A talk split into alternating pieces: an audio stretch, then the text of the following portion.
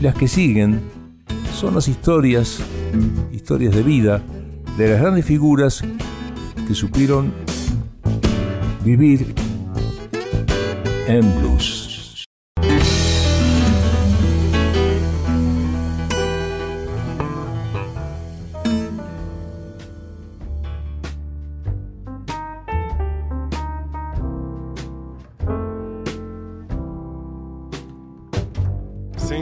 I've been walking around with my head bowed down to my shoes. I've been living the.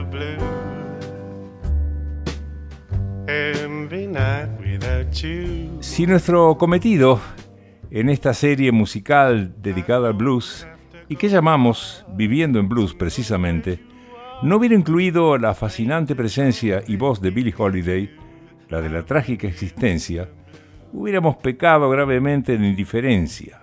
Pero no será así.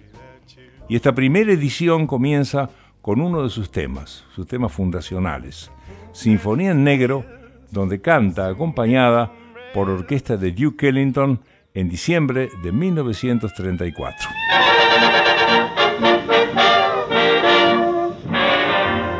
saddest tale on land or sea was when my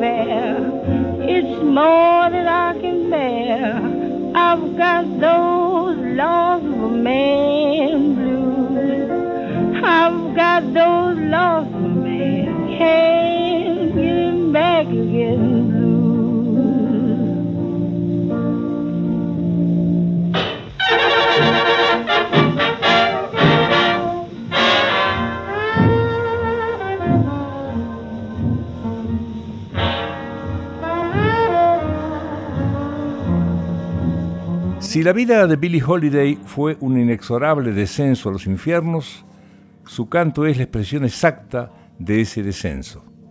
En Billie, la gloria va de la mano de la tragedia, como si dos destinos opuestos se sortearan al mismo tiempo y en el mismo momento. La luz envuelve en una oscuridad desesperante. Ni siquiera el esplendor del éxito basta para disfrazar lo sórdido de una existencia atravesada por todo tipo de dramas, de lo cual la voz extrae su fuerza, su capacidad para las emociones y su extraño poder de seducción.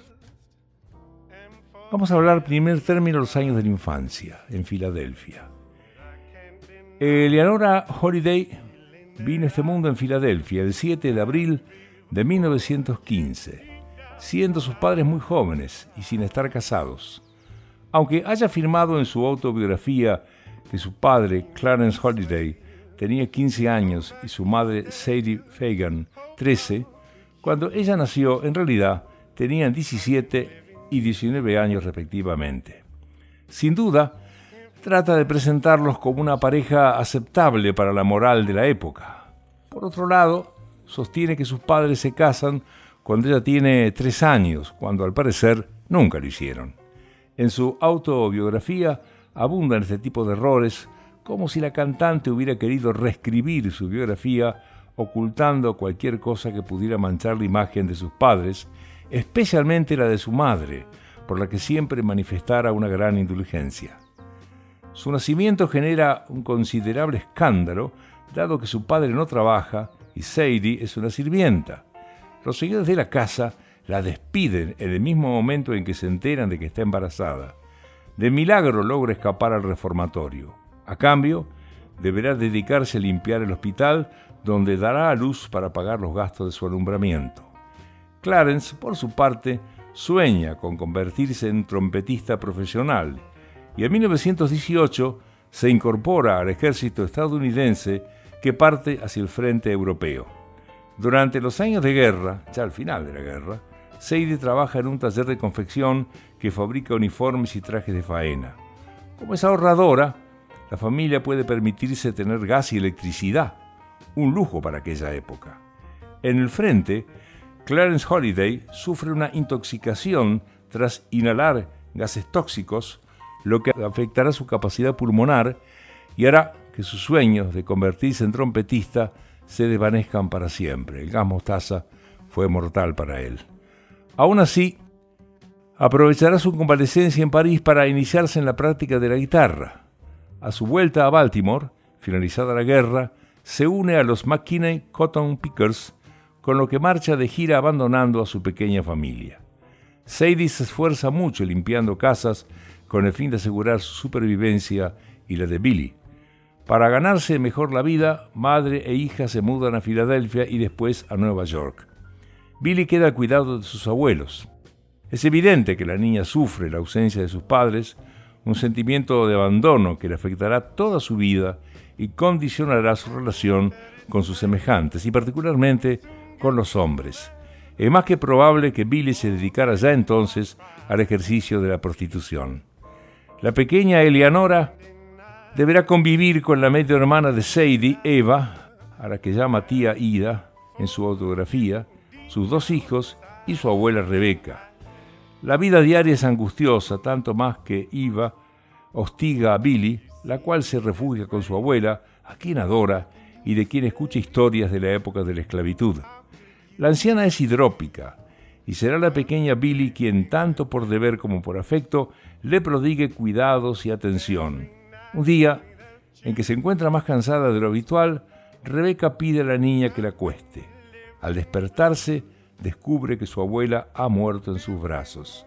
Billy no puede sentir, no puede evitar sentirse culpable, un sentimiento que el resto de la familia se encargará de alimentar.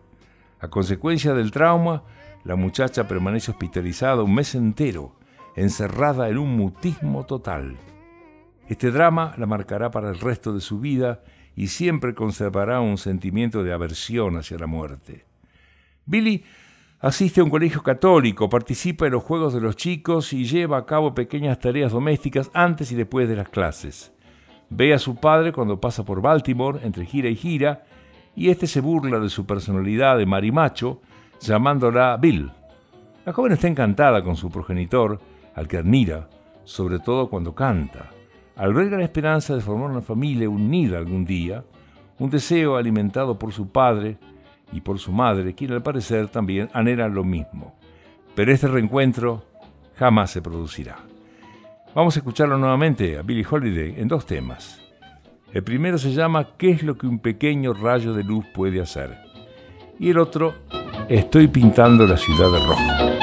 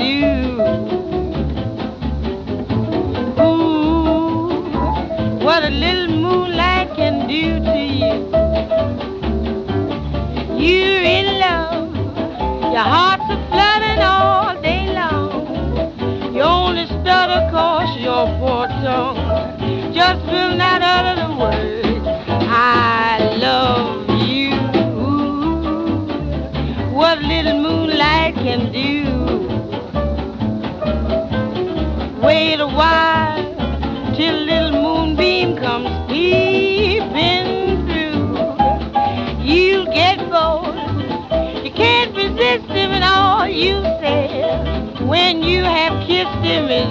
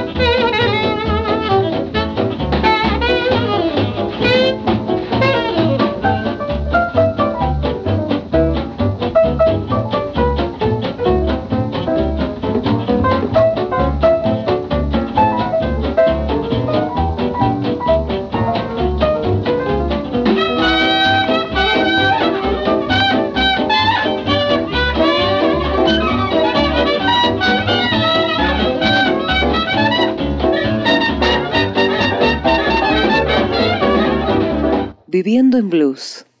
Una hora del mejor color musical.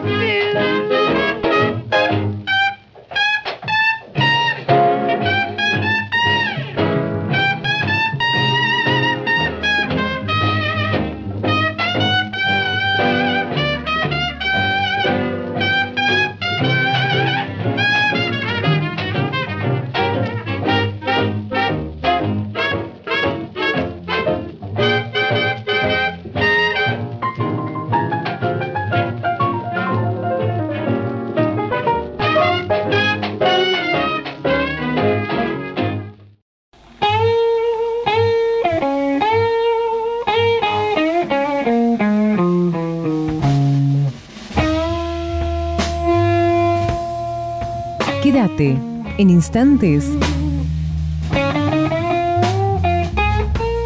Viviendo en blues.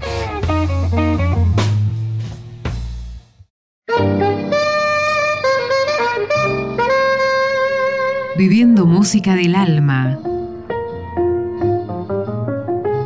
Viviendo música del corazón.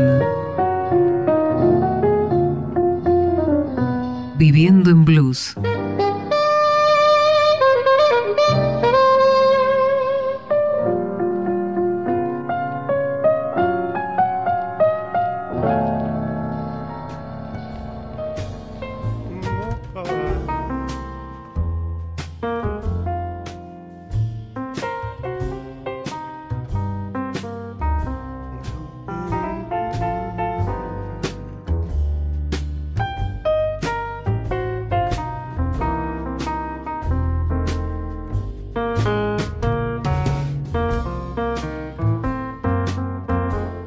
1920, Sadie se casa con un estibador, Philip Coe, de quien se separa tres años más tarde. La pequeña Billy continúa abandonada a su suerte. Tras la separación, Sadie pasa a trabajar entre semana en Baltimore y los fines de semana en Nueva York, donde sin duda ejerce la prostitución. Cada vez que vuelve a traer a la niña un vestido nuevo, y Billy está contenta, y su alegría la manifiesta cantando a voz en grito todo el día. Aún así, sufre la ausencia de su madre. Presiente que hay algo de deshonroso en su modo de vivir que la lleva a aislarse de la familia.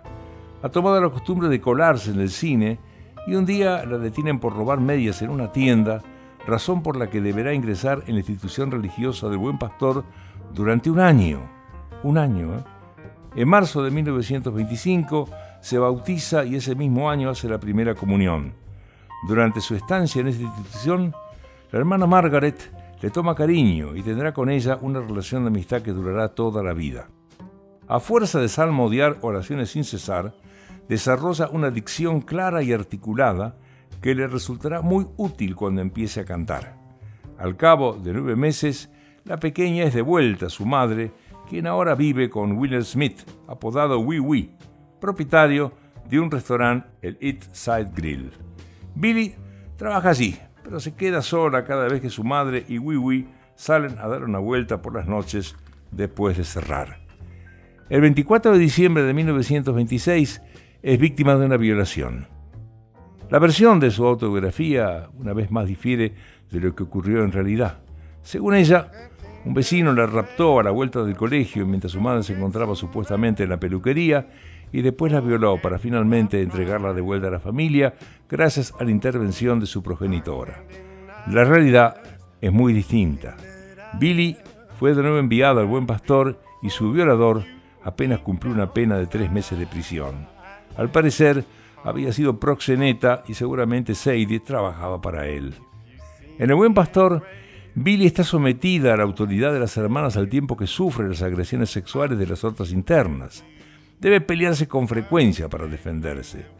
Al sentimiento de abandono se añade el de ser víctima de una injusticia. La joven termina cayendo en un estado depresivo. Sadie peleará para conseguir sacarla de la institución, cosa que finalmente logra gracias a la intervención de Charles Fagan, su padre, quien cuenta con los recursos necesarios para pagar un buen abogado. La relación entre Sadie y Wee llega a su fin en el momento en que el restaurante entra en quiebra. Esto llevará a la madre de la joven a mudarse al barrio de Harlem, abandonando de nuevo a su hija, quien queda al cargo de una mujer, Martha Miller, a la que Billy llama su abuela. Pronto, la chiquilla cae bajo la influencia de Ethel Moore, propietaria de una sala de juegos, The Point, en el barrio del puerto. Rodeada de hombres, descubre la bebida y allí será donde fume sus primeros porros. No se queda mucho tiempo allí, lo justo para dejarse seducir por Alice Dean, quien posee un burdel en el barrio de Fells Point. Billy se encarga de hacer la compra y la limpieza, a cambio se le permite escuchar discos en el gramófono del salón. Y de este modo descubre las grabaciones de Louis Armstrong, en concreto el scat de West End Blues, y así como las canciones de Bass Smith, y comprende que se puede utilizar la voz como si de un instrumento musical se tratara, lo cual no olvidará jamás. En muy poco tiempo es capaz de reproducir los estribillos de Sasmo imitando su voz. Cuando no trabaja, adquiere la costumbre de ir a cantar a los clubes. Le encanta la vida nocturna y los pequeños éxitos que logra cuando canta las canciones de Armstrong en su público. La belleza y el hecho de estar bastante desarrollada para su edad la convierten en la favorita entre los clientes de Alice Dean. Y la seguimos escuchando. Estos son dos temas más del repertorio de Billie Holiday. El primero se llama Lloré por ti y el segundo Blues de Billie.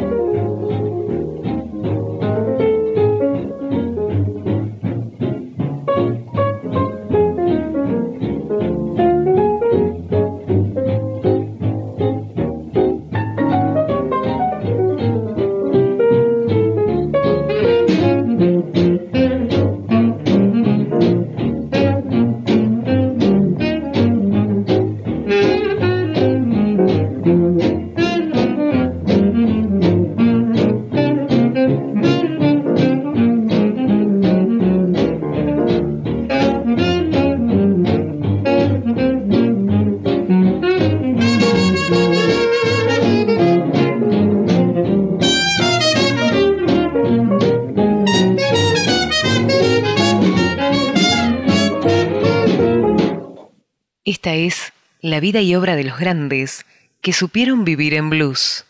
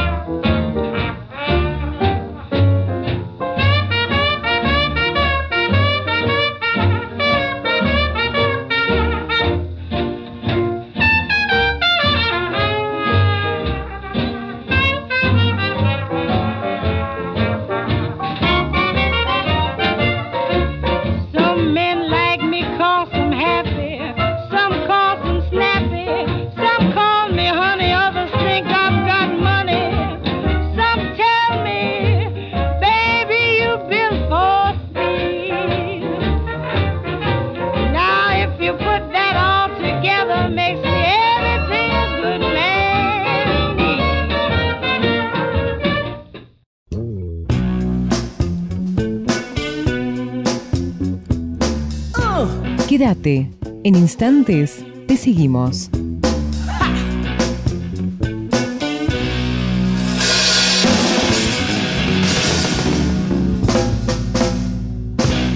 Viviendo en blues.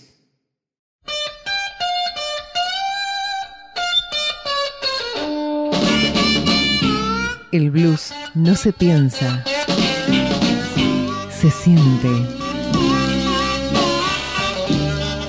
Viviendo en blues.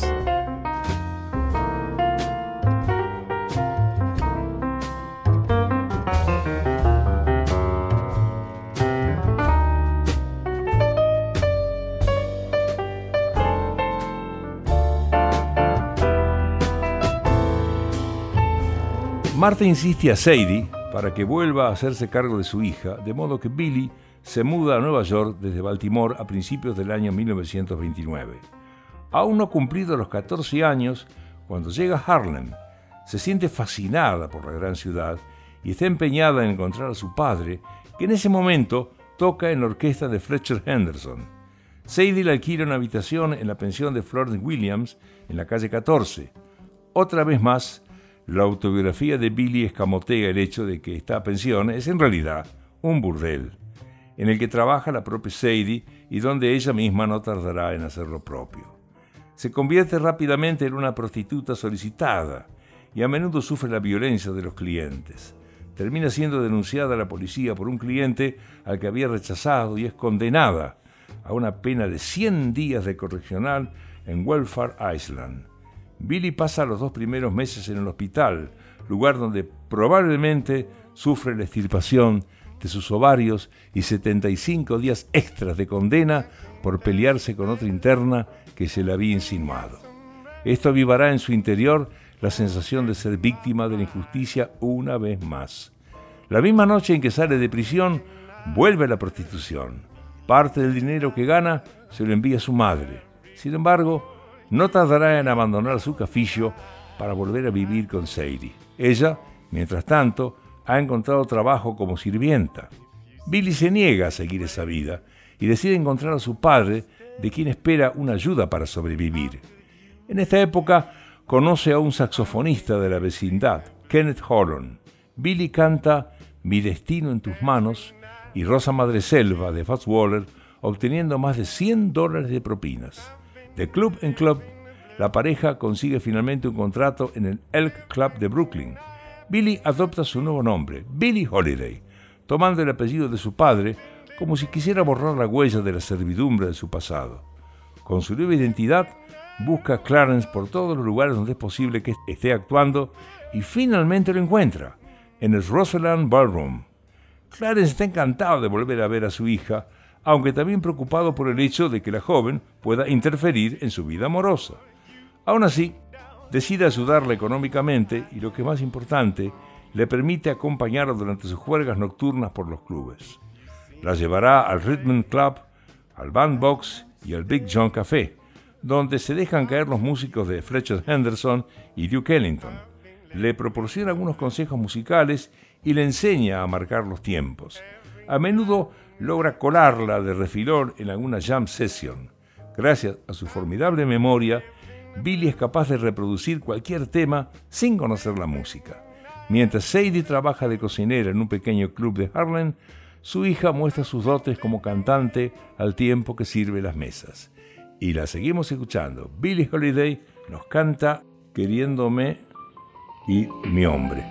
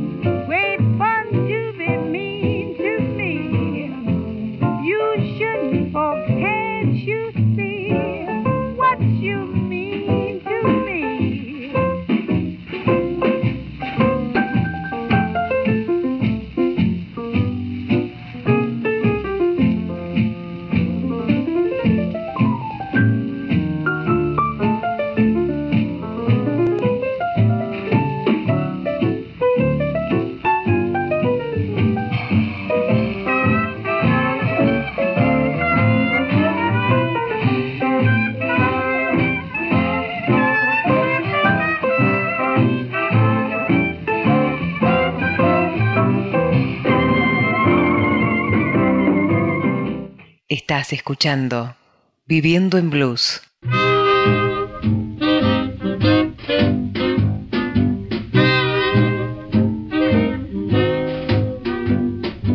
Sometimes I say if I just could get away with my man, he'd go straight, sure as fate, for it never is too late for a man. I'd just like to dream of a cottage by a stream with my man, where a few flowers grew and perhaps a kid or two like my man. And then my eyes get wet, I most forget till he gets hot and tells me not to talk such rot. Oh, my man, I love him so he'll never know. All my life is just despair, but I don't care. When he takes me in his arms, the world is bright, all right. What's the difference if I say I'll go away when I know I'll come back on my whatever my man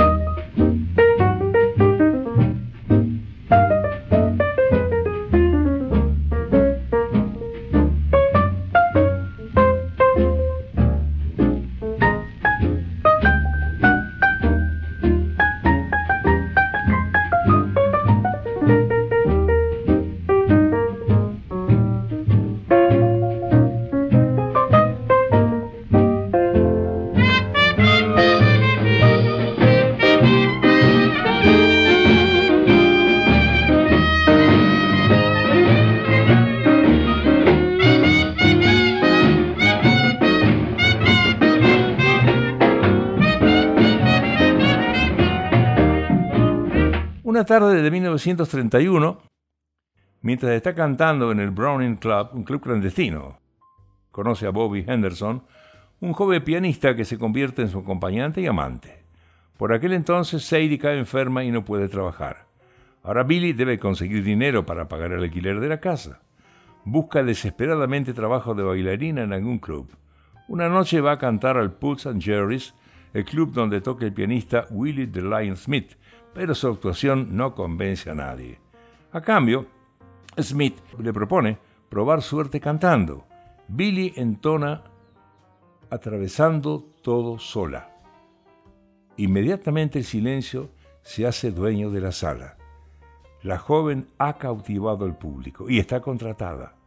Su carrera como cantante acaba de comenzar. Por fin parece que ha pasado la página. Bobby Henderson sustituye circunstancialmente a Will Smith y Billy conoce al clarinetista y a band leader Artie Shaw, nada menos, ¿no? uno de los grandes de la Big Band. Más tarde sustituye a la cantante Nonette Moore en el Coban, club de la calle 132. Allí descubre, y allí la descubre John Hammond, un joven productor que decide hacerse cargo de su carrera. Escribe un artículo sobre ella para la revista Melody Maker y la presenta a Mildred Bailey, Red Norvo, Paul Mooney, Barks Meredith, grandes actores, Charles Lawton, y más importante, a Mary Goodman y a Joe Glazer, el agente de Louis Armstrong, que la contrata para actuar en los mejores clubes de Harlem. John Hammond piensa que Billy está preparada para grabar un disco. Un joven compositor de letras de canciones, Bernie Hannigan, escribe para ella If the Moon Turned Green y se programa una sesión de grabaciones con Mary Goodman. La presencia de la cantante Ethel Waters en el estudio contribuyó a aumentar el nerviosismo de la joven que pese a ello grabará dos temas. Your Mother, Son-in-Law y Riffing the Scotch. Billy está profundamente enamorada de Bob Henderson. Su delicadeza y elegancia a la hora de cortejarla es algo a la que no está acostumbrada. Este, mientras tanto, asiste asombrado a las constantes disputas entre madre e hija. En noviembre de 1934, Billy y Bobby consiguen un contrato de una semana en el Teatro Apolo. Con los nervios a flor de piel, no consigue el éxito que describe en su autobiografía. Todo lo más, una atención respetuosa. La cantante interpreta If the Moon Turned Green, como si la luna se tornara verde, y The Man I Love, ese tema notable de Gershwin, y lo hace ante 2.000 personas. Acto seguido, actúa en el Alhambra y el Sunset y posteriormente en el Hot Cha, donde se cruza por primera vez con Louis McKay. Poco más tarde se separará de Bobby Henderson al enterarse de que está casado.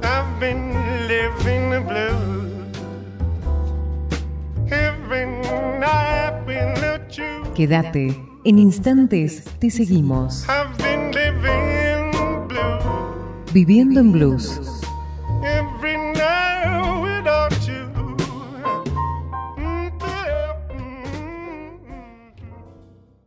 Cerra tus ojos. Sentí.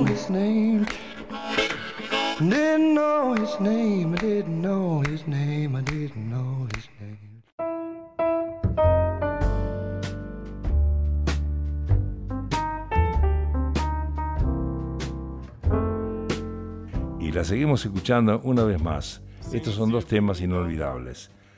El primero se llama Te me subes a la cabeza y Fruta extraña. Tema este muy significativo porque se refiere en él a la casa del Ku Klux Klan de negros en el sur de los Estados Unidos, que eran en definitiva colgados de los árboles, esos frutos extraños que en un lamento Billy Holiday canta. You go to my head and you linger like a haunting refrain. Spinning round in my brain like the bubbles in a glass of champagne. You go to my head like a sip of sparkling burgundy brew. And I find the very mention of you like the kicker in a julep or two. The thrill of the thought that you might give a thought to my plea casts a spell over me.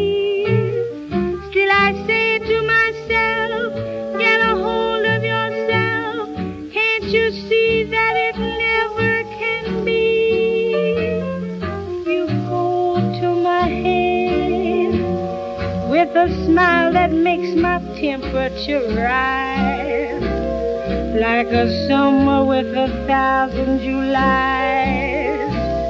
You intoxicate my soul with your eyes. Though I'm certain that this heart of mine hasn't a ghost of a chance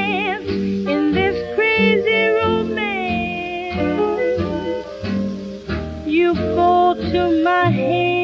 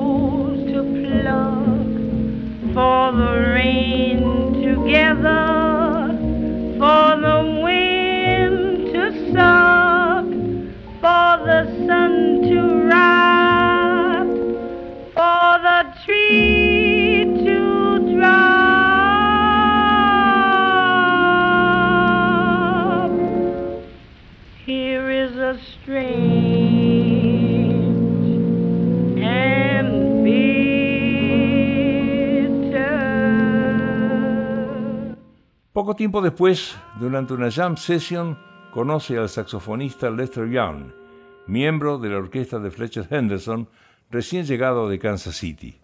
Este encuentro tendrá grandes consecuencias tanto en el plano musical como en el personal. En abril de 1934, Benny Carter organiza un duelo musical entre Lester Young y Chuck Berry, quien goza de una sólida reputación gracias a su estilo inspirado en el de Coleman Hawkins, con un sonido grave, amplio, potente y enérgico. El estilo del joven Lester es el opuesto. Su tenor sueva como un alto, etéreo, melancólico, lánguido. Lester Young es el favorito de Fletcher Henderson en contra de la opinión del resto de los músicos de la orquesta. Aunque el duelo es una trampa en contra de Young, sus 15 estribillos de Yo tengo ritmo dejan knockout a su adversario. Billy acompaña a Lester de camino a su hotel. Han descubierto que tiene muchos puntos en común, especialmente su sentido del humor. Ya son compañeros inseparables, tanto que Lester Young termina instalándose en casa de la cantante. Él la llama Lady Day y ella él Press, de presidente. La elegancia, la dulzura y bondad de Lester contribuyen a aliviar las frecuentes tensiones entre Bill y su madre. La amistad que surge entre los dos artistas tiene su traslación en una complicidad musical que todavía hoy causa asombro. Cuando no toca con Fletcher Henderson, acompaña a Billy en los clubes y restaurantes donde actúa. Su saxofón, el de Lester, responde a la voz de la cantante como un eco, acompañándola en sus constantes cambios de colorido. Por separado, Lester es uno más entre los muchos discípulos de Coleman Hawkins, mientras que Billy trata en vano de rescatar el sonido desgarrado de Bass Smith. Pero cuando se reúnen exhalan una sonoridad suave, delicada y sin timbre. Pronto comprende que es inútil seguir imitando los sonidos de moda. De ahora en adelante tocarán solo lo que su sentimiento les dicte, por muy innovador que resulte su música para la época. Press deja la orquesta de Fletcher Henderson y se une a la de Andy Kirk en Kansas City. Billy, por su parte, será descubierta por Ralph Cooper, el presentador de estrellas del Apolo. Durante una actuación en el Hot Shot, Cooper se siente inmediatamente atraído por la cantante y le propone formar parte de su orquesta. Cantará con la misma durante dos semanas de la primavera de 1935. El éxito de la cantante va increyendo en la medida en que ha eliminado de su repertorio los números de blues para dar entrada a las interpretaciones up-tempo como Dan de Reyes y Cuando la luna se vuelve verde. Inicia una relación tormentosa con el saxofonista Ben Webster, quien toma la costumbre de golpearla cuando bebe. Las relaciones amorosas de Lady Day son siempre turbulentas y un punto sadomasoquistas, un modo de revivir las violaciones sufridas durante su infancia y una especie de ejercicio masoquista expiatorio. A menudo es ella misma la que provoca la violencia de sus compañeros sentimentales. Podría llegar a pensarse que solo consigue excitarse físicamente al precio del dolor. Este peligroso modo de relacionarse con sus parejas termina alertando a su madre. Sadie decía que Billy se enamore de Lester Young, sin éxito. El saxofonista es demasiado bonachón para la joven. Y completamos esta primera parte de la vida y obra de Billie Holiday con El hombre que amo. Man I love, and he'll be big and strong, the man I love. And when it comes my way, I'll do my best to make him stay. He'll look at me and smile, I'll understand. Then in a little while, he'll take my hand.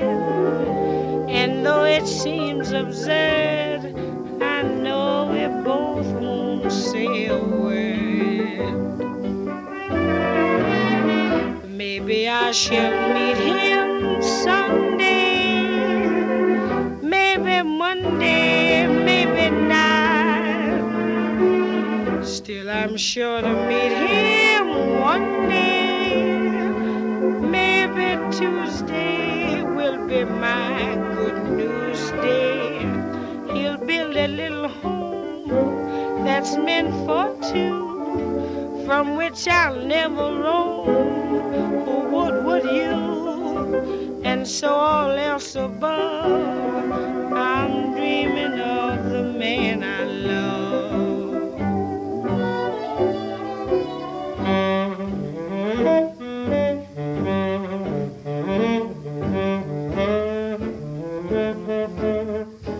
Maybe